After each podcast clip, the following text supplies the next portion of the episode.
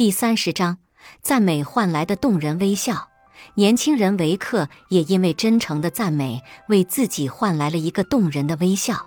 这样的微笑充满着友情和美好，是积极的力量。有一次，维克在美国纽约某条街上的一家邮局排队，他要寄一封挂号信。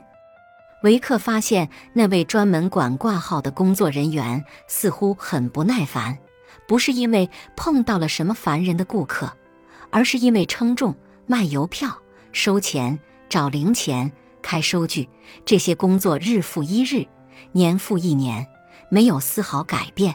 工作的激情已经完全被磨灭了，剩下的只有不耐烦的情绪。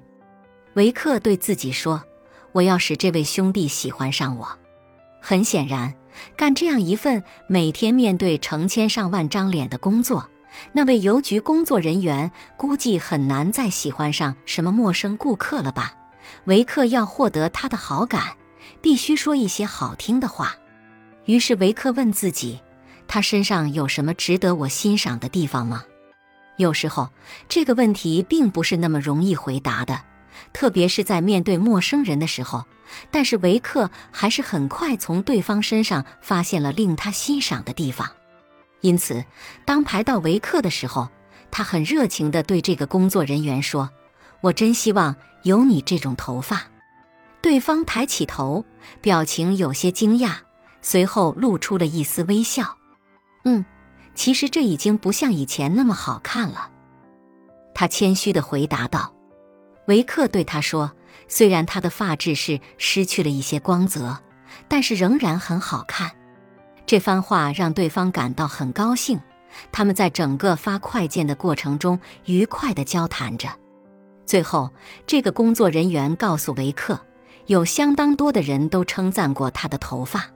后来，维克讲起这段经历的时候，有人问他：“你想从那个人身上得到什么呢？”“是啊。”维克想得到什么呢？他又能得到些什么呢？将发快件的速度加快，还是免费得到几张邮票？显然都不是。但是，如果我们做任何事情都是从能得到什么这么自私的角度出发的话，我们就不能够带给别人任何快乐了。其实，每个人都需要得到别人的肯定，因为这些肯定能带给人一种存在感。而赞美就是最好的肯定形式，给别人恰如其分的赞美，这既不需要花钱，也不会费掉多少力气，而且能够给别人带去快乐，鼓舞人向上，同时还能赢得别人对你的好感。这样的事情，何不多做一些呢？学会赞美，你的生活中就会充满鲜花和掌声。本集播放完毕。感谢您的收听，喜欢别忘了订阅专辑、关注主播，主页有更多精彩内容。